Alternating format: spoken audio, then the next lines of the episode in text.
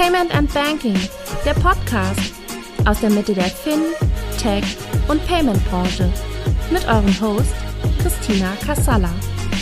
Herzlich willkommen zu einer neuen Ausgabe Alles legal, Fintech recht kompakt. Heute wieder mit einer Sonderausgabe. Wir machen uns das fast zur Gewohnheit, nur noch Sonderausgaben zu oder aufzunehmen. Ähm, das Thema heute ähm, klingt ein bisschen sperrig, ist es vermutlich aber gar nicht. Heißt nämlich die neue Verbraucherkreditrichtlinie und die Krux mit Buy Now Pay Later und der Schwarmfinanzierung. Ich habe mir drei ganz tolle Gäste für diesen Podcast eingeladen. Und zwar ist das Anna Ezzo-Wagner von Ennerton, den Till Otto ebenfalls von Ennerton und den Konstantin Fabricius. Der ist Geschäftsführer vom Verband Deutscher Kreditplattformen. Ich möchte euch ganz kurz vorstellen. Ich fange mit der Anna an. Anna ist äh, Gründungspartnerin von Ennerton und betreut den Aufbau des Frankfurter Büros. Sie ist Expertin für Bankaufsicht und Investmentrecht sowie Compliance.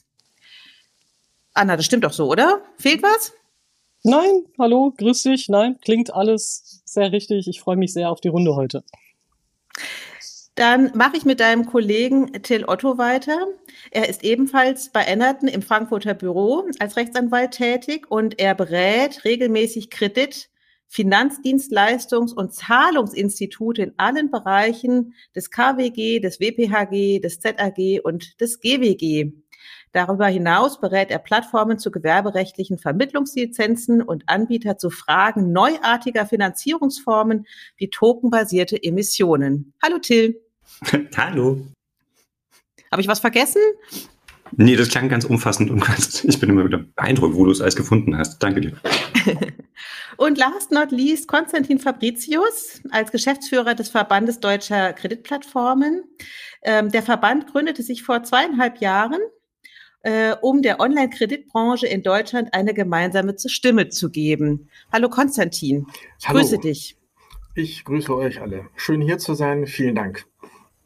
Gut, ähm, ich habe es ja eingangs gesagt, die Verbraucherkreditrichtlinie und die Krux mit Buy Now, Pay Later und der Schwarmfinanzierung. Da muss man auch erstmal einen Sprach, äh, also Sprachunterricht absolvieren, um das aussprechen zu können, oder? Ähm, ich würde gerne mal von euch dreien wissen, ihr kennt euch ja schon ziemlich gut. Ähm, ihr arbeitet eng miteinander, deswegen die Frage zunächst an dich. Ähm, was machst du in deiner Position als Geschäftsführer des Verbandes ähm, der deutschen Kreditplattformen und was hat die Verbraucherkreditrichtlinie damit eigentlich zu tun? Ja, mm, also als Geschäftsführer des äh, Verbandes vertrete ich die Interessen unserer Mitglieder und äh, einige unserer Mitglieder, die sind äh, im Thema Konsumentenkredit unterwegs. So, und äh, deswegen ähm, interessiert uns das erstmal als Verband. Und äh, wir bringen uns äh, ein, weil wir natürlich erreichen wollen, dass die Vorschriften so ausgeformt werden, dass unsere Mitglieder damit gut leben können. Und die Verbraucherkreditrichtlinie, die hat jetzt nochmal zusätzlich äh, Schub an Bedeutung erhalten, weil ganz neu, aber darüber werden wir ja vielleicht später nochmal intensiver reden, ähm, das Thema Crowdlending mit äh, in den Anwendungsbereich äh, hineingekommen ist. Genau. Jetzt Anna und Till, wo kommt ihr denn ins Spiel? Ich hatte es eingangs gesagt, meines Wissens arbeitet ihr immer wieder zusammen. Wann ruft euch Konstantin an, beziehungsweise wann ruft ihr ihn an und sagt, nee, nee, nee, so geht das nicht? Ja, Konstantin ist für uns so der perfekte Sparringspartner, wenn es um irgendwelche neuen Entwicklungen geht. Und äh, die Verbraucherkreditrichtlinie, die dritte davon, ist natürlich so eine neue Entwicklung. Und ähm, am Anfang hat man so diesen massiven Text irgendwie gesehen und hat sich gedacht, was fangen wir denn jetzt eigentlich damit an? Und jetzt so langsam ist so ein Punkt erreicht, wo man so ein bisschen so in die, die Feinheiten reingeht und sich anguckt, was bedeutet denn das alles so im Detail. Und dafür ist Konstantin eigentlich immer der perfekte Ansprechpartner. Ähm, wir haben mit der Verbraucherkreditrichtlinie äh, in der geltenden und in der zukünftig geltenden Fassung immer dann zu tun, äh, wenn, also meistens dann, wenn wir irgendeinen Mandanten haben, der irgendwie aus dem Bereich oder im Bereich B2C als Fintech aktiv ist, ähm, dann sind die ganz, ganz oft mit der Thematik der Umsetzung, der nationalen Umsetzung in Deutschland oder in anderen europäischen Ländern ähm, beschäftigt. Mal wissen sie das, mal wissen sie es ein bisschen weniger, aber am Ende läuft es immer darauf hinaus. Dann würde ich ganz gerne mal ganz grundsätzlich klären, ähm, was ist denn die Verbraucherkreditrichtlinie eigentlich, Anna? Die Verbraucherkreditrichtlinie impliziert ja so ein bisschen die Zielrichtung der Regulierung ja bereits in ihrem Namen. Am Ende des Tages geht es hier, äh, wie vermutet, um den Verbraucherschutz im Bereich der Kreditausgabe. Wir sprechen hier über ein Sammelsurium an Regelungen, an Vorschriften. Wir werden ja sicherlich jetzt auch im äh, Zuge der nächsten anderthalb Stunden vermute ich mal darauf eingehen, an der einen oder anderen Stelle. Ähm, hier geht es insbesondere um Informationspflichten bei der Kreditausreichung gegenüber Verbrauchern. Hier geht es insbesondere aber auch um Mindestinhalte im Bereich des Vertrages. Hier geht es um das laufende Vertragsverhältnis, was gewissen Regularen unterworfen wird. Hier geht es auch um Compliance-Pflichten, wie im Zusammenhang mit äh, der Prüfung der Kreditwürdigkeit, bevor hier ein Kredit ausgereicht wird. Hier geht es aber jetzt neuerdings dann demnächst auch um eine Fragestellung dessen, ähm, ob es vielleicht auch äh, Caps eingeführt werden sollen im, im Bereich der äh, Zins, äh, Zinsberechnung oder Zinslast gegenüber dem Kreditnehmer und dergleichen. So, ist ein relativ breites Feld und ähm, warum das jetzt hier so ein bisschen in den Fokus gerückt ist, äh, hat zum Hintergrund, ähm, dass insbesondere gewisse Kleinkredite, gewisse Bagatellgrenzen, die wir bislang regulatorisch hatten in den Mitgliedstaaten, quasi jetzt der gar ausgemacht wird. Sprichst du damit schon auch auf die Veränderung zu der Verbraucherkreditrichtlinie 2 an?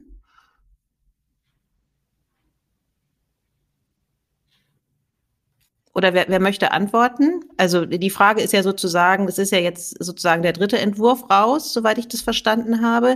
Das heißt ja, es gibt ja auch den zweiten Entwurf. Was hat sich denn verändert, Konstantin? Genau. Ähm, ja, also es äh, verändert sich ähm, eine ganze Menge. Und ähm, äh, vielleicht äh, knüpfe ich da ähm, an ähm, äh, was Anna gerade gesagt hat. Ähm, die ähm, Sache ist die, dass ähm, aus Sicht der Europäischen Kommission sich die Dinge geändert haben, seitdem wir die Verabschiedung der letzten Verbraucherkreditrichtlinie gesehen haben. Das war 2008. Und zwar in der Weise, dass äh, zum Beispiel neue digitale äh, Geschäftsmodelle dazugekommen sind und die jetzt nicht ähm, da reinpassen.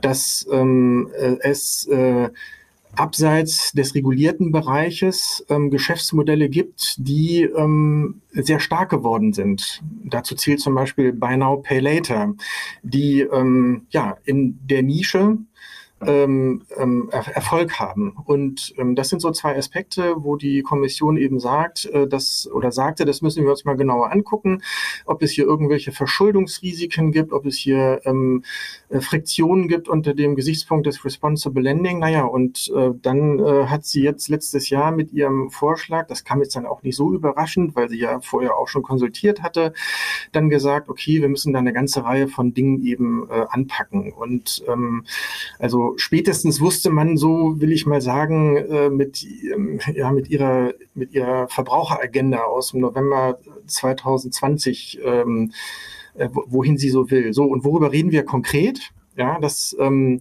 das ist ja das Spannende jetzt. Ähm, ähm, also so die Highlights ähm, sind sicherlich äh, die Ausweitung des Anwendungsbereiches auf äh, Kleinkredite unter 200 Euro, auf die zins- und gebührenfreien Kredite, auf Überziehungskredite, auf ähm, jetzt auch die Leasingverträge und eben ich sagte es schon, auf Buy Now, Pay Later und äh, sowie auch das Crowdlending. Das, äh, das, das ist schon bedeutsam. So, und dann haben wir nochmal ausgeweitete Informationspflichten. Äh, und äh, jetzt sind dann auch, ähm, anders als bei der CCD 2, ähm, Ratenkredite bis zu einer Höhe von 100.000 Euro erfasst. Da gab es eben einfach eine Anpassung ähm, auf, aufgrund der Inflation.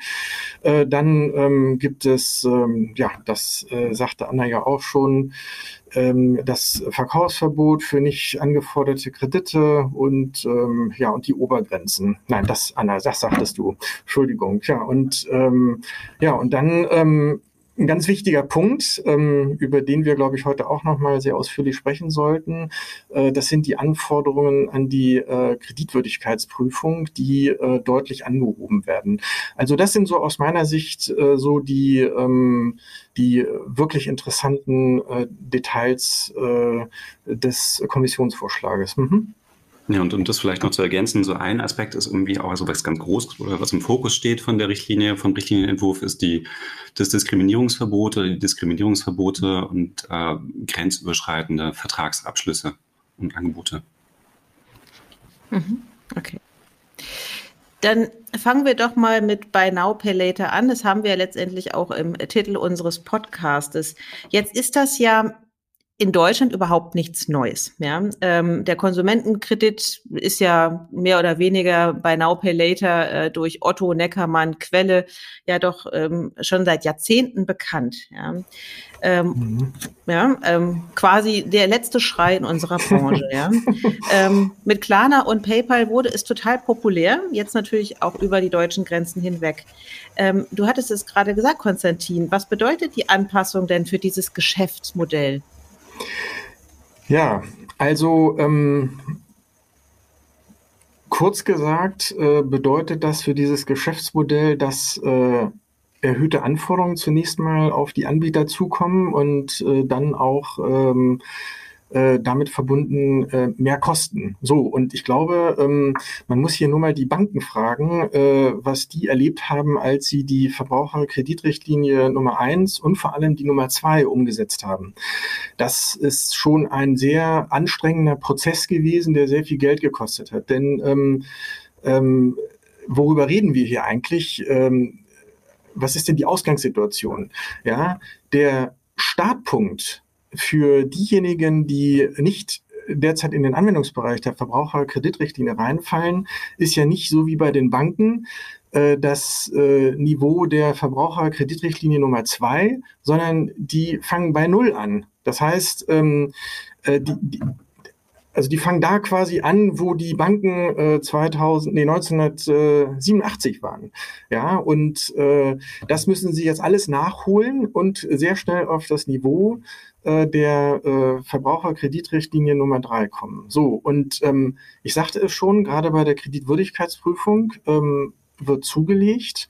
Und äh, hier muss man ja sehen, das Thema Kreditwürdigkeitsprüfung, äh, das ist ja bisher ähm, jedenfalls, äh, so wie es die Verbraucherkreditrichtlinie vorgibt, ja gar kein äh, Thema äh, für die Anbieter, die außerhalb des Anwendungsbereiches liegen. Und das ist bestimmt äh, der stressigste äh, Bereich und der äh, möglicherweise auch die größten Auswirkungen haben könnte auf das Geschäftsmodell, weil man ähm, sich ja nur mal vorstellen muss, ähm, wie das wohl die Händler finden, äh, die äh, bei Now Pay Later auf ihre äh, Angebote angebunden haben und ähm, wie finden die das wohl, wenn es dann zukünftig aufgrund der hohen Anforderungen bei der Kreditwürdigkeitsprüfung äh, vermehrt zu Ablehnungen der eigenen Klientel kommt. Also ich glaube, äh, das ist durchaus eine sehr große Herausforderung für diese Anbieter, jawohl.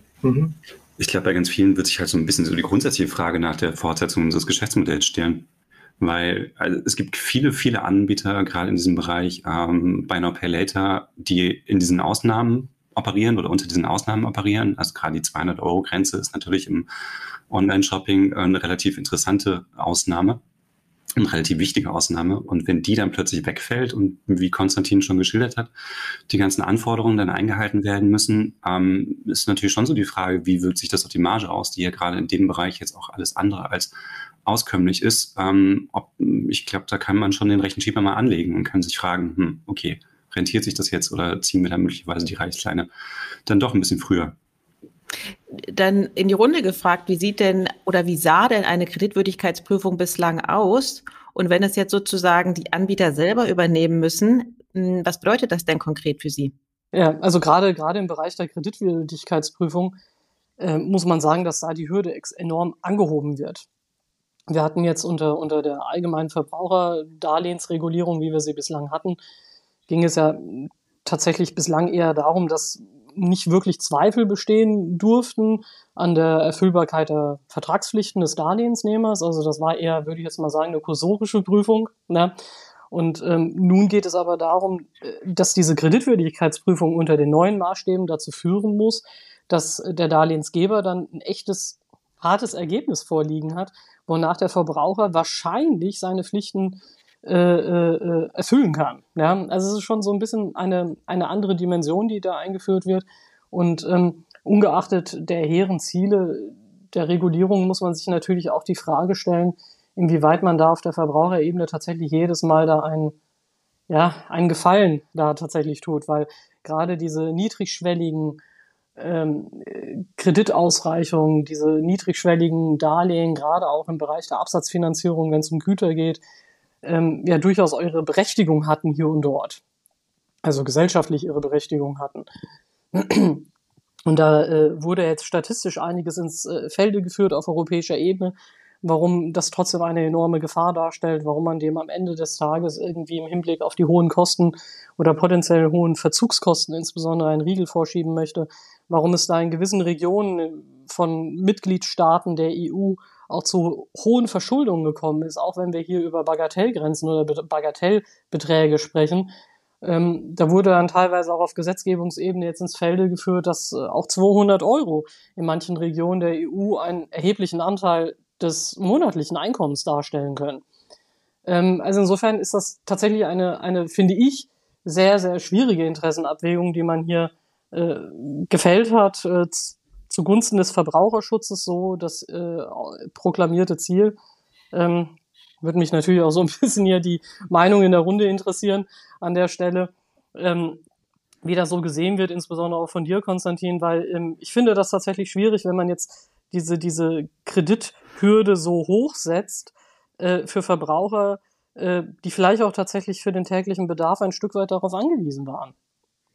Ja, und äh, genau, ähm, äh, da, äh, da, da, da gebe ich dir recht, ähm, äh, dass äh, erscheint erstmal ein wenig unverhältnismäßig, aber es ist ja eigentlich sogar noch schlimmer. Ja, und ähm, es ist ja nicht nur so, äh, wie du völlig richtig gesagt hast, dass wir äh, bislang das ja so haben im äh, Anwendungsbereich der Verbraucherkreditrichtlinie Nummer zwei, dass wir hier von erheblichen Zweifeln äh, ausgehen können, die äh, bestehen müssen, wenn man einen Kredit auslegen will. Zukünftig haben wir dann das Niveau eines Hypothekarkredites, ja, dadurch, dass es ja wahrscheinlich sein soll, dass der Kredit bedient werden kann, ja, und ähm, darüber hinaus ähm, haben wir ja zusätzlich äh, jetzt dann noch Vorgaben, äh, die sich ähm, aus einer äh, EBA-Leitlinie zur Kreditvergabe und Überwachung äh, ergeben äh, für die konkrete ähm, äh, Prüfung. So, und ähm, das muss man mal einordnen, worüber wir hier eigentlich reden. Ja, also das, das müssen wir ein bisschen mehr aufbohren. Also wir reden auf der einen Seite über den Verbraucherkredit. Das sind Kredite, ja, die sind eher niedrig, ja, irgendetwas zwischen einem und 50.000 Euro, sagen wir mal. So, und ähm, darüber bis 100.000, so wie es zukünftig sein soll, das ist sicherlich nicht der Großteil der ausgelegten Kredite. So, auf der anderen Seite haben wir äh, den, äh, den Hypothekarkredit. Das ist der Wohnimmobilienkredit, der typischerweise von den Menschen nur einmal im Leben äh, aufgenommen wird oder von dem Großteil, weil es eben mit einer besonders großen äh, Schuld verbunden ist, die über viele, viele Jahre ähm, äh, zurückgezahlt wird. So, und was wir jetzt haben, ist eine Angleichung der Anforderungen des Konsumentenkredites an die Anforderung des Hypothekarkredites. Und da knüpfe ich genau an das an, ähm, Anna, was du sagst. Ähm, das muss man wirklich mal äh, hinterfragen, dieses Konzept, ob das äh, so richtig ist. Insbesondere deswegen, äh, weil die Kommission ja in ihrem äh, Vorschlag schreibt, dass ähm, zukünftig bei der Kreditwürdigkeitsprüfung ähm, es äh, auf die äh, Interessen des Verbrauchers ankommt. Und ähm, da steht nichts von den Interessen äh, der Banken oder der Kreditplattformen, die ja ähm, ihr Geld schöpfen äh, durch äh, die Investitionen von privaten und institutionellen Einlegern. Da steht nichts von systemischen Risiken. Über all das lesen wir da gar nichts. Und ähm, es wird also allein auf das Interesse der Verbraucher rekurriert. Es wird auf das Niveau des Wohnimmobilienkredites gehoben, führt aber am Ende dazu, und darüber reden wir am Ende des Tages ja, dass die Darlehensvergabe mutmaßlich teurer wird, weil mit der Darlehensvergabe einfach höhere Anforderungen im äh, Kreditrisikomanagement in der Compliance verbunden sind. Und ob das Konzept so bis zum Schluss durchdacht ist, das ähm, wird ja nicht nur jetzt von uns hier hinterfragt, sondern das ist ja auch Gegenstand äh, sehr intensiver Diskussionen im Parlament insbesondere. Ja, da gibt es sehr viele Abgeordnete, äh, die äh, davon nicht so richtig überzeugt sind, weil ähm, am Ende ja mit nichts gedient ist, wenn sich das Kreditangebot verkleinert, weil Wettbewerber aus dem Markt ausscheiden oder weil es einfach unattraktiv wird. Ja, man kann ja auch das Ganze nochmal ergänzen, dass man sagt, zumindest war das meine Lesart, dass man ein Stück weit sich nur auf die Risiken fokussiert hat ne, und die Chancen dieses Kreditangebots eigentlich ausgeblendet hat. Also, und das ist, das ist, glaube ich, so ein bisschen die Krux, dass man hier eine sehr einseitige äh, Sicht auf die Dinge hatte und dass man sich natürlich auch vergegenwärtigen muss, dass diese, dieses, äh, dieser Kreditsektor, würde ich jetzt mal sagen, ja auch aus einem gewissen Grund heraus entstanden ist und ähm, als Chance natürlich auch für die Verbraucher, als nicht nur als potenzielles Risiko. Natürlich gibt es da Missstände, natürlich gibt es Risiken, die damit einhergehen. Ähm, aber ähm, diese Chance wird verbaut und dann stellt sich natürlich auch die Frage, wenn wir jetzt diese, diesen Sektor, diesen Kreditsektor komplett auf ein Niveau heben, was im Prinzip der normalen Kreditvergabe durch Institut im klassischen Sinne irgendwie äh, jetzt wieder angeglichen wird, dann äh, ist dieser Sektor quasi nicht mehr existent am Ende des Tages. Und dann äh, sind die Hürden natürlich für alle Verbraucher am Ende gleichermaßen hoch, wie zuvor in der klassischen Kreditvergabe.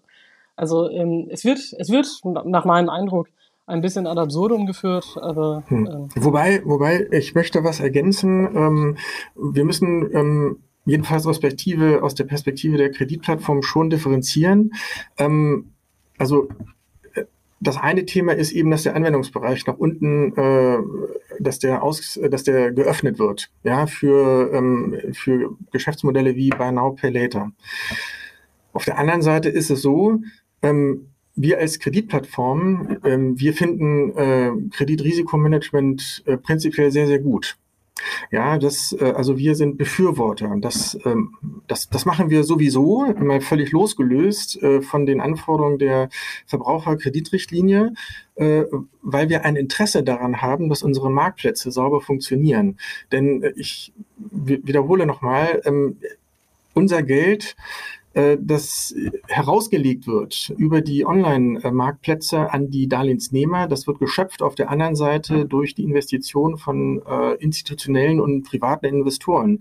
Und die haben natürlich ein Interesse daran, äh, ihr äh, Kapital äh, wiederzubekommen. Das heißt also, wir machen das sowieso schon, weil wir selber ein großes Interesse daran haben, weil sonst unsere Marktplätze nicht mehr funktionieren würden. Aber damit kann man natürlich verbunden diskutieren, ähm, wo gibt es Grenzen ja, der Angemessenheit bei der Ausübung des konkreten Kreditrisikomanagements. Aber sehr wohl davon zu trennen ist eben der erstgenannte Aspekt, wie ist das mit der Ausweitung des Anwendungsbereiches auf moderne Geschäftsmodelle? Brauchen die überhaupt ein Kreditrisikomanagement und äh, wenn ja, wie weit kann das gehen?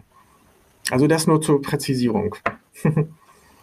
Was du ansprichst, ist ja einer der Punkte, die man vielleicht auch so ein bisschen kritisieren kann, dass, äh, dass das, das Muster, nachdem irgendwie die Richtlinie derzeit irgendwie strukturiert ist, dann doch eigentlich ein sehr, sehr klassischen Modell folgt, wie Kreditwürdigkeitsprüfung abzulaufen hat und gerade solche moderneren Modelle oder solche individuelleren Modelle nicht wirklich berücksichtigt, sondern es ist ganz klassisch immer noch dieses, wir haben eine Auskunftei und von der sind die Informationen beizuziehen und ähm, dann hat man eigentlich diesen Prozess, den er sich recht eindeutig auch aus den Eberleitlinien eigentlich abgibt. Und gerade modernere Modelle, dafür ist kein, eigentlich kein wirklicher Raum.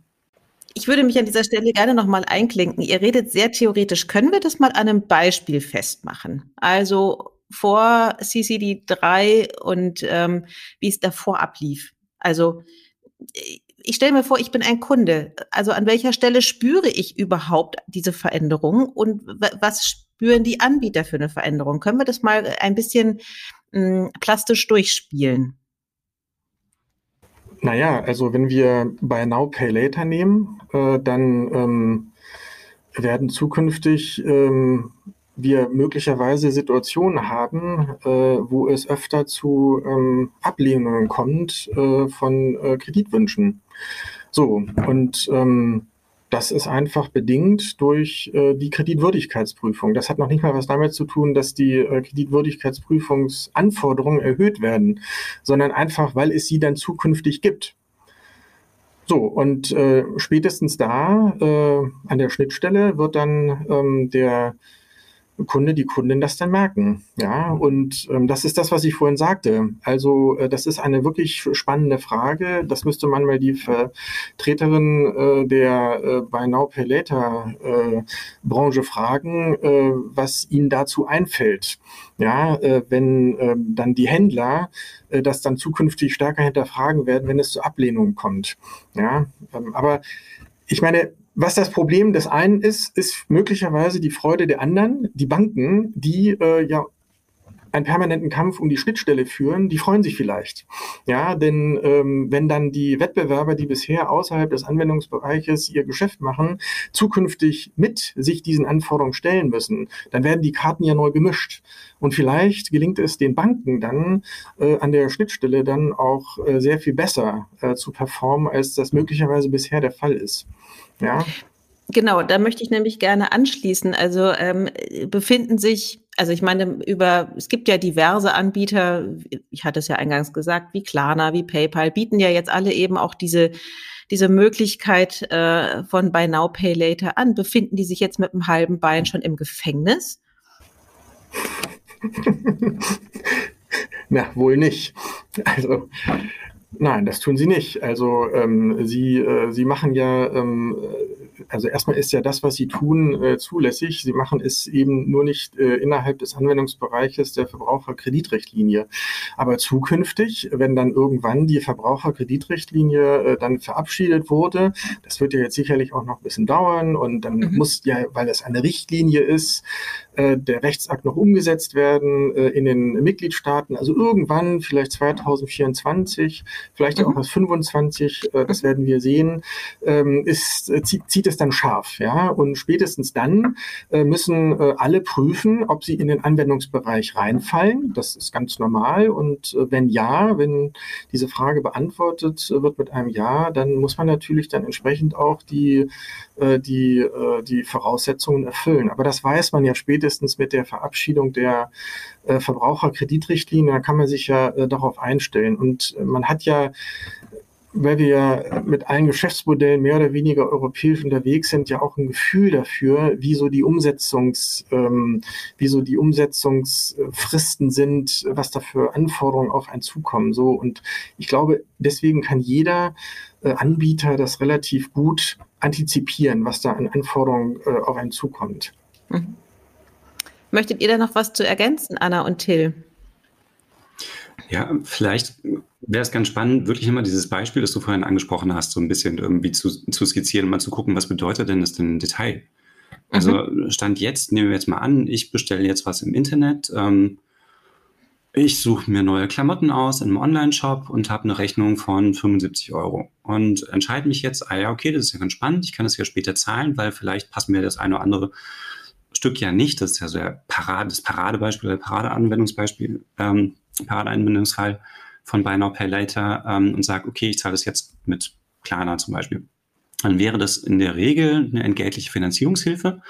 Ähm, ich wäre allerdings unter den 200 Euro, deswegen hätte ich das Ganze, was irgendwie mit der äh, mit den Verbraucherkrediten normalerweise ähm, noch mit einhergeht, eben nicht. Das wären vor allem irgendwie Informationspflichten und eben dann diese Pflicht zur Kreditwürdigkeitsprüfung. Ähm, Ab 200 Euro wäre ich klar im Anwendungsbereich. Ähm, wenn jetzt die CCC 3 in Kraft tritt, dann würde es bedeuten, schon bei diesen 75 Euro hätte ich einen echten Verbraucherkredit. beziehungsweise die analoge Anwendung. Das würde bedeuten, ich müsste zustimmen, dass eine Bonitätsprüfung stattfindet von Klarna.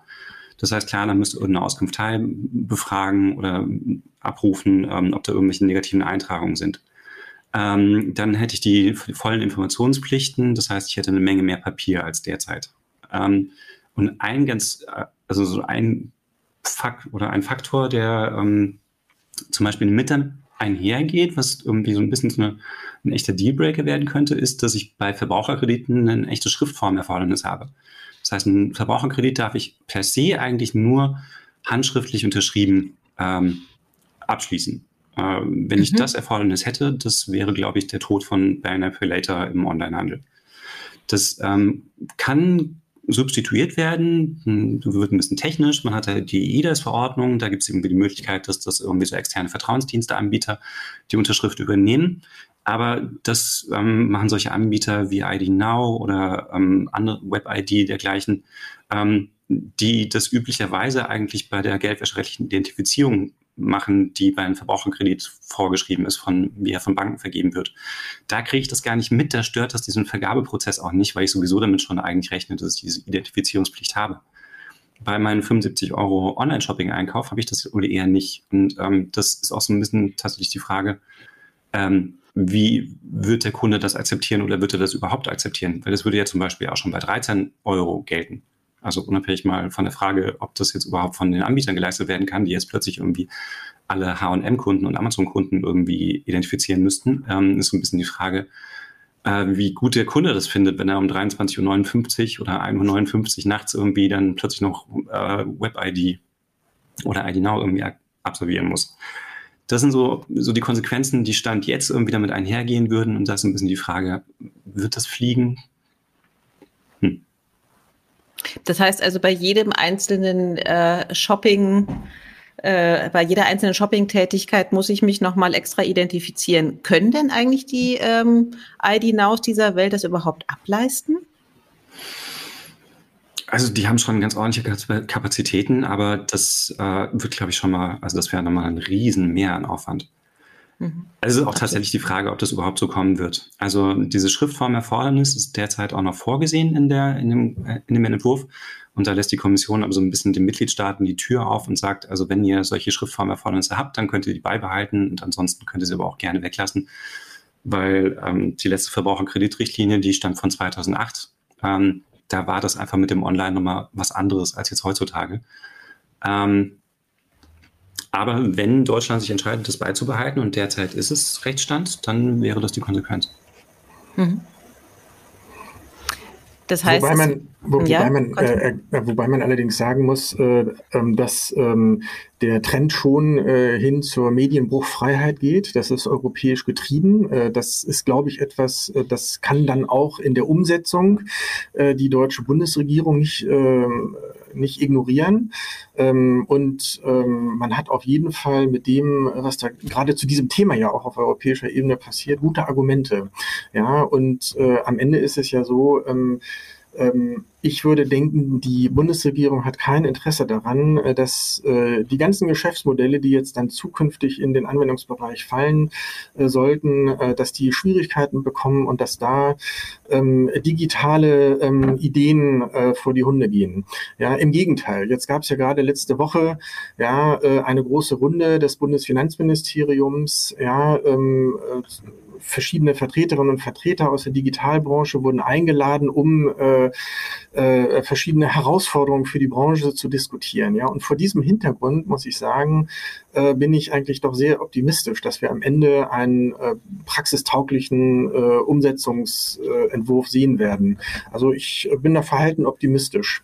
Das ist, es ist ein Risiko, also äh, das, was, was Till sagt, das ist, äh, das, das, das ist völlig richtig, aber ich, ich, äh, ich bin sehr optimistisch. Nein, nicht nur verhalten. Da bin ich vollkommen bei dir. Das war jetzt auch ein bisschen den Teufel an die Wand gemalt und mal so ein bisschen das Ganze irgendwie zum Ad absurdum geführt. Ähm, aber ich glaube auch, dass man da eine Lösung finden wird. Man könnte ja auch beispielsweise sagen, also die Lösung könnte ja aussehen, dass man sagt, die Ausnahmen werden abgeschafft. Das sind tatsächlich alles Verbraucherkredite. Aber erst ab dieser 200-Euro-Schwelle oder erst ab der Schwelle der derzeit geltenden Ausnahmen gelten solche besonderen Erfordernisse. Ich muss mal auf diese 200 Euro kommen. Was ist denn das für ein Betrag? Wo kommt der denn her? Also wer, wer haben die das erwürfelt oder äh, mal munter Zahlen gezogen oder? Nee, das sind ja Nee, also da ist man ja irgendwie, also wie immer bei so einer Gesetzesentwicklung irgendwie so ein bisschen in der Situation, dass man sagt, man muss da halt irgendwo mal eine Grenze festlegen. Und klar, man kann jetzt nicht sagen, dass der 201 Euro Kredit wesentlich gefährlicher ist als der 199 Euro Kredit. Ich glaube, es liegt in der Natur der Sache, dass man da einfach mal irgendeine Farbe bekennen muss und muss sagen, ja, okay, das ist jetzt der Betrag. Das Ganze ist ja, ja auch schon ähm, 2008 hatte das ja auch schon eine gewisse Geschichte und da hat man ja auch Marktzahlen und weiß so ein bisschen, in welchem Bereich so die meisten Darlehen vergeben werden und wo so ein bisschen die Musik spielt.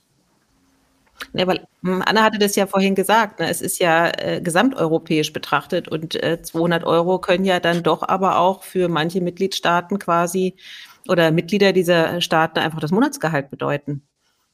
Ja, oder, oder sogar noch darüber hinaus. Man muss ja teilweise innerhalb der Mitgliedstaaten ja auch noch regional unterscheiden. Mhm. Und ich glaube, das ist auch einfach stets die fortdauernde Herausforderung, die wir durch die europäische Regulierung immer haben, dass wir halt doch ein wahnsinniges Gefälle bisweilen haben in den Mitgliedstaaten oder zwischen den Mitgliedstaaten, was natürlich die, die äh, Kaufkraft angeht und dann innerhalb der Mitgliedstaaten ja dann teilweise auch nochmal ein wahnsinniges Gefälle gegeben sein kann. Ne? Dass, dass in den südeuropäischen Staaten ähm, aber nicht nur, ne? Das ist also gerade teilweise unterscheidet sich das ja auch im Hinblick auf eher städtische Strukturen oder eher ländliche Strukturen. Da können die Einkommensstrukturen auch komplett hinter auseinanderfallen. Insoweit sind da die Entwürfe tatsächlich ganz spannend auch mal zu lesen, weil da auch viel statistisch ausgewertet wurde und auch mal schon versucht wurde, auch darzulegen, wie man jetzt eigentlich darauf kam, dass auch 200 Euro eine Bürde sein können. Ähm, also tatsächlich existenzbedrohend. Absolut. Oder tatsächlich, oder, oder vielleicht auch hintenrum wenn es dann darum geht, dass dann gewisser Verzugszins oder Verzugskosten extrem hoch sein können oder extreme Belastung darlegen können. Darf ich noch kurz was ergänzen? Genau, genau. Und zwar ähm, mit den 200 Euro. Äh, das ist nämlich wirklich eine sehr spannende Frage. Woher kommen diese 200 Euro? Und äh, vielleicht ähm, äh, versuchen wir uns äh, zurück zu versetzen in das Jahr 2006, 7, 8, wie die Welt da aussah vor der Finanzkrise. Und äh, damals äh, hatten wir ja noch nicht diesen Schub an digitalen Geschäftsmodellen, so wie wir ihn ja dann äh, vor allem äh, durch die Finanzkrise dann äh, erlebt haben. So.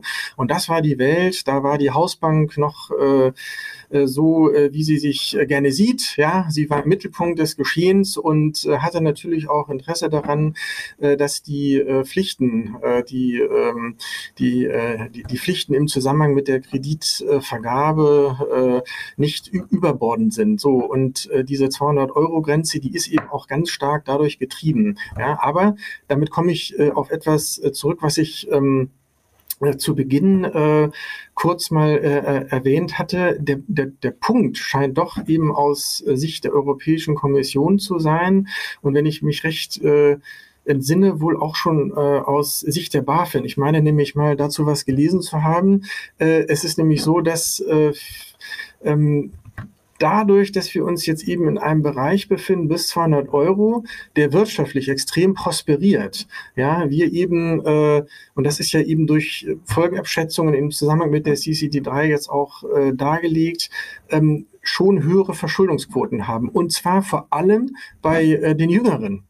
Ja, das, das hat die BaFin äh, ganz deutlich mal im vergangenen Jahr beschrieben, dass sie davor warnt, äh, ähm, hier ähm, sich zu leichtgläubig auf bestimmte Geschäftsmodelle einzulassen, weil das eben sehr schnell dazu führen kann, dass man, weil man vielleicht auch noch unerfahren ist, äh, die Dinge nicht so richtig im Blick hat und äh, dann ähm, ja, hat man schwuppdiwupp eine äh, hohe Verschuldung. Und übrigens, äh, das fällt mir auch äh, zur Sekunde noch ein, äh, es gab ja jetzt äh, Anhörungen im Europäischen Parlament äh, anlässlich der Vorstellung des Berichtsentwurfs der äh, der, der Berichterstatterin aus Tschechien. Und dann jetzt zuletzt, letzte Woche, am Montag meine ich war es, gab es ähm, die Diskussion der Änderungsanträge der, ähm, äh, der europäischen äh, Parlamentarierinnen und Parlamentarier. Und in dem Zusammenhang jeweils wurde auch darauf hingewiesen, dass ähm, es verstörend wirkt, dass es also offenbar Jugendliche gibt, in den äh, Mitgliedstaaten, äh, die äh, das wohl cool finden, äh, zum Beispiel bei Now Pay Later Schulden zu haben. So, und äh, das ist wahrscheinlich genau das Signal, äh, was äh, der europäische Gesetzgeber jetzt nicht sehen wollte. Ja, und äh, deswegen will er da jetzt äh, diesen Gap auch schließen, der eben ursprünglich mal aus Richtung der Banken kam, ja, um ihnen äh, das Leben auch an der Stelle etwas leichter zu machen. Das ist also wirklich ein ganz interessanter Punkt. Ja, und vielleicht ergänzend dazu, äh, das ist ja jetzt nicht nur irgendwie die EU-Kommission, die das Ganze jetzt vorantreibt. Also die zeichnet da jetzt auch ja grundsätzlich also in Grenzen irgendwie auch einfach nur das nach, was hier durch die Rechtsprechung irgendwie in die Feder diktiert wird oder in die Feder diktiert wurde. Also es gibt wohl kaum einen Bereich, der, glaube ich, die Rechtsprechung so sehr beschäftigt hat wie die Verbraucherkredite. Und also gerade in den jüngsten Jahren waren, also haben sich die Urteile des Europäischen Gerichtshofs zur Verbraucherkreditrichtlinie 2 massiv gehäuft. Und der Europäische Gerichtshof hat ein Institut oder ein Prinzip im Grunde entwickelt, das nennt sich Responsible Lending. Und das ist das, was die CCD3 jetzt eigentlich so ein bisschen auch nachzeichnet. Das nimmt so ein bisschen vorweg, was, was jetzt in der CCD3 oder der EuGH damit so ein bisschen vorweggenommen, was die CCD3 jetzt, ähm, jetzt verschriftlicht, ähm, nämlich insbesondere dieses Prinzip, ähm, wie muss die oder welchem, welchem Muster oder welchem Bild muss die Kreditwürdigkeitsprüfung folgen? Muss das jetzt, ähm, äh, ist es ein relativ formaler Akt oder besteht da eine tatsächlich materielle Pflicht? Und diese, ähm, dieses Prinzip, das da jetzt verankert wurde oder verankert wird, nämlich, dass ich ähm, prüfen muss, ist denn überwiegend wahrscheinlich, dass der Verbraucher das zurückzahlt. Das ist so ein bisschen dieses, ich muss mich inhaltlich wirklich damit auseinandersetzen, wer ist denn mein Kunde?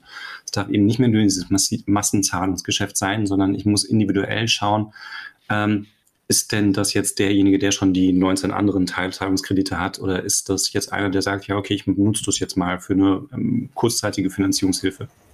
Wobei das ja interessant ist an der Stelle auch, wo du äh, äh, den äh, EuGH ins Spiel bringst, dass der EuGH ja ähm, äh, geurteilt hat, etwas zu, zur Kreditwürdigkeitsprüfung, die im Interesse äh, des äh, Darlehensnehmers äh, erfolgen soll. So, und ähm,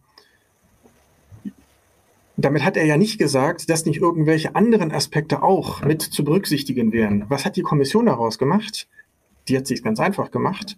Und das ist durchaus ja das, äh, die Herausforderung, über die wir vorhin sprachen. Die Kommission hat das jetzt so eins zu eins umgesetzt. Jetzt steht da, dass die Kreditwürdigkeitsprüfung im Interesse der Darlehensnehmer zu erfolgen hat. So, und äh, zum Beispiel Aspekte wie äh, wie das, das öffentliche Interesse ja, äh, daran, dass äh, Kredite zurückgezahlt werden können oder wie zum Beispiel das Interesse derjenigen, die bei Banken Geld einlegen, das nachher als Darlehen herausgelegt wird oder das Interesse der Investorinnen und Investoren, das äh, herausgelegt wird als Darlehen, spielt alles keine Rolle.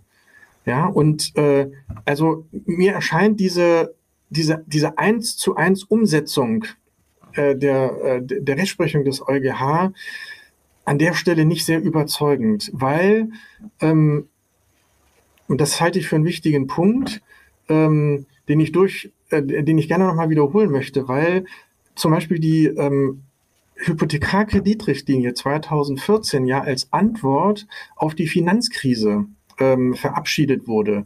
Und man hat damals gesagt, wir brauchen auch für den für den besicherten Wohnimmobilienkredit eine Antwort des Regulators, um zukünftig ähm, auch die systemischen Herausforderungen zu adressieren. So, und was macht man jetzt?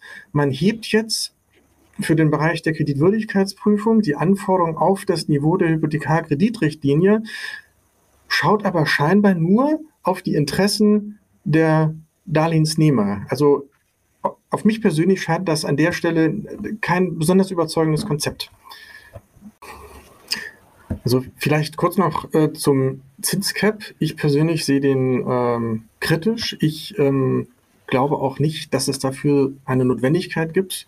Die Verbraucherschützer, die äh, werden jetzt wahrscheinlich fluchen, äh, wenn sie das hören, weil sie natürlich genau das Gegenteil vertreten. Aber ähm, tatsächlich, äh, damit knüpfe ich an äh, das an, äh, Till, was du gerade gesagt hast, auch zum Zinscap, ja, ist ein also aus meiner Sicht nicht hinreichend äh, die, äh, die Notwendigkeit und da nachgelagert dann auch die Wirksamkeit äh, verbunden. Ja, und ähm, ich kann das, was äh, da passiert im Rat und äh, im Europäischen Parlament vielleicht jedenfalls als Momentaufnahme vielleicht auch so äh, zusammenfassen, dass das auch deswegen wohl in der Diskussion ist. Ja, also das ist jetzt noch nicht in trockenen Tüchern, weil es ganz offenbar ähm, ähm, in der Breite ähm, äh, des Parlaments noch Diskussionsbedarf gibt, genauso wie auch im Rat. Ja, und äh, das ist, ähm, das ist, äh, das ist diskussionswürdig. Jetzt äh, bist du ja, Konstantin, hier als Vertreter des äh, Verbandes der äh, Kreditinstitute, nein, nicht Kreditinstitute, der Kreditplattformen. Wie diskutiert ihr das denn innerhalb des Verbandes? Ähm, naja, äh, wir ähm, haben da formale Diskussionswege und, ähm, und Gremien und äh, bei uns ist das der äh, Rechtsausschuss und äh, da wird die äh, Verbraucherkreditrichtlinie diskutiert. Ja, und äh, da ähm, werden die Positionen äh, gebildet und äh, stehen übrigens auch transparent bei uns auf der Homepage. Kann man nachlesen, was wir ähm, von der äh, Verbraucherkreditrichtlinie halten. Ja, so machen wir das. Also ähm, hm. Ich glaube, meine Frage war ein bisschen unklar formuliert. Die Sache ist ja, wenn ich mir das so anhöre, ähm, mhm. geht es ja mitunter für äh, die Mitglieder, die du vertrittst, mhm. ja manchmal auch jetzt schon auch ins Eingemachte. Es sind, mhm. es sind Kosten. Äh, Fragen, die geklärt werden müssen, äh, vielerlei Dinge. Also ich meine, mhm. wenn ich mir das so anhöre, alle werden es nicht durchhalten, oder? Ja, also also zunächst mal haben wir keine Berührungsangst mit der ähm, Verbraucherkreditrichtlinie. Äh, das ist ähm, äh, das, das ist völlig in Ordnung für uns. Äh, das liegt einfach daran, dass ähm, wir ja in Deutschland das äh, sogenannte unechte Crowdlending haben. Das heißt also, äh, anders als in äh, dem Rest der EU ist das ja bei uns so, dass äh, wenn der Schwarm ähm, äh, eine Summe Geldes zusammengesammelt hat, äh, die als Darlehen herausgelegt wird, dass das in Deutschland jedenfalls nur über ein nach 32 KWG erlaubtes Kreditinstitut geschehen kann. So und ähm, dieses Kreditinstitut, die sogenannte Fronting Bank, die ist ja ähm, verpflichtete, äh, was die, äh, was die, ähm, was die Verbraucherkreditrichtlinie betrifft. So, das heißt also, das Thema ist für uns äh, überhaupt nicht neu, weil natürlich die ähm, äh, Plattformen, äh, die ähm, äh, im Bereich Konsumentenkredit unterwegs sind, äh, das Thema schon längst äh, in ihren Prozessen äh, haben. So, was jetzt aber neu ist, ja, und äh, vielleicht diskutieren wir das äh, jetzt auch nochmal. Das äh, ist ja das ähm, ähm, jetzt auch das Thema Crowdlending mit in den Anwendungsbereich der ähm, Schwarmfinanzierung, äh, der Entschuldigung, der Verbraucherkreditrichtlinie ähm, hineinkommt. So, und äh, da kommen wir gleich zum nächsten äh, fragwürdigen äh, systemischen Bruch.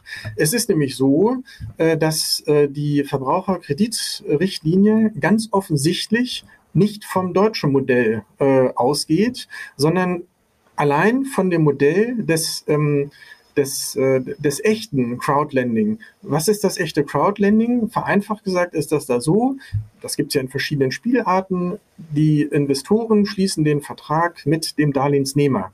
So, und in dem Fall ist es durchaus so, dass man sich eben fragen kann, äh, macht es Sinn, äh, ob man dort äh, dann eine Verpflichtung mit Blick auf die Verbraucherkreditrichtlinie schafft. Aber was machen denn die, äh, die ein Fronting-Modell haben müssen, weil es das nationale Recht eben vor äh, eben, ähm, eben, eben vorgibt. Das ist, äh, das ist die, äh, das ist eine wichtige Frage, die können wir ja gleich nochmal diskutieren. Und damit ähm, möchte ich auch noch auf eine, auf eine, auf einen zweiten wichtigen ähm, äh, Komplex äh, äh, hinweisen, der auch ähm, äh, von Relevanz ist. Und zwar ähm, jetzt haben wir ja die ganze Zeit darüber gesprochen, äh, dass man das, was man zum Beispiel im Zusammenhang mit der Kreditwürdigkeitsprüfung macht und die Informationspflichten und was da alles noch an zusätzlichen äh, Schutzmaßnahmen für äh, den Verbraucher, der Kreditnehmer ist, hinzukommt, ähm, dass das wichtig ist. So und ähm,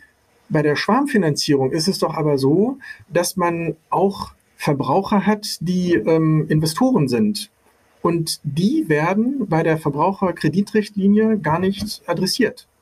Also es wird hier nur sehr einseitig durch die Verbraucherkreditrichtlinie ähm, das Interesse der äh, Verbraucher, die Darlehensnehmer sind, äh, ähm, äh, berücksichtigt. So, und ähm, Gerade neulich ähm, bei einer der Anhörungen äh, sagte der Vertreter der Europäischen Kommission hierzu, ähm, ja, stimmt, das, äh, das sehen wir auch, das ist ein Problem, aber ähm, das ist hinzunehmen, denn wenn wir jetzt nicht die Chancen nutzen, die uns die Verbraucherkreditrichtlinie Nummer drei bietet, äh, um den Schutz äh, bei Schwarmfinanzierungsdienstleistungen für Verbraucher ähm, einzuführen, dann haben wir auf äh, Jahre hinaus äh, keine nächste Gelegenheit. Und ähm, man kann an der Stelle ähm, als Schwarmfinanzierungsplattform äh, nur sagen, wie gut, dass es noch den Rat gibt. Äh, denn dort ist das so, äh, dass äh, jedenfalls äh, eine, eine Mehrheit, die es jetzt schon seit Weihnachten gibt, muss man so sagen, äh, ähm, der Meinung ist, dass das nicht geht. Dass dieses Konzept, dieses Rechtskonzept ähm, nicht trägt, ähm, denn ähm, man kann nicht äh, so argumentieren, dass man hier nur einseitig die Interessen der Darlehensnehmer berücksichtigt und die Investoren lässt man völlig äh, außen vor. Und äh, deswegen ähm, wenn man sich die letzten Ratsversionen ansieht, äh, sieht man ja auch, dass das Crowdlending herausgestrichen ist. So, und ähm, ich halte das auch an der Stelle äh, für richtig, aber wohlgemerkt, ähm, allein weil ich äh, glaube, dass ähm, es von der Rechtssystematik her ähm, nicht trägt. Ähm, sehr wohl glaube ich aber, ähm, dass es äh, Sinn macht, äh, einen Regelungsrahmen zu schaffen. Ja, aber der müsste dann eben anders aussehen. Ja, das ist immer so eine schlechte Eigenschaft, dass man eher über die Risiken spricht. Dann müssen wir das einfach nochmal erweitern, um ähm, welche Chancen bietet es eigentlich? Vielleicht hast du ja noch abschließend als Berufsoptimist, Konstantin, noch drei Sätze zu den Chancen und was du dir wünschst. Also die ähm, Chancen, äh, die äh, liegen äh, für, für den Verband äh, vor allem daran, dass äh, eine Stärkung des äh, Verbraucherschutzes immer auch sehr gut ist. Das muss man sagen, ja. Äh, denn ähm, am Ende ist es so, ähm, unsere Marktplätze, die funktionieren nur, äh, wenn die Verbraucher, seien sie äh, seien sie private Investoren oder seien sie eben Konsumenten als Darlehensnehmer, äh, wenn sie das Gefühl haben, äh, dass sie ernst genommen werden. Aber was eben wichtig ist, Verbraucherschutz mit Augenmaß. Und da denke ich, da gibt es noch ähm, Baustellen.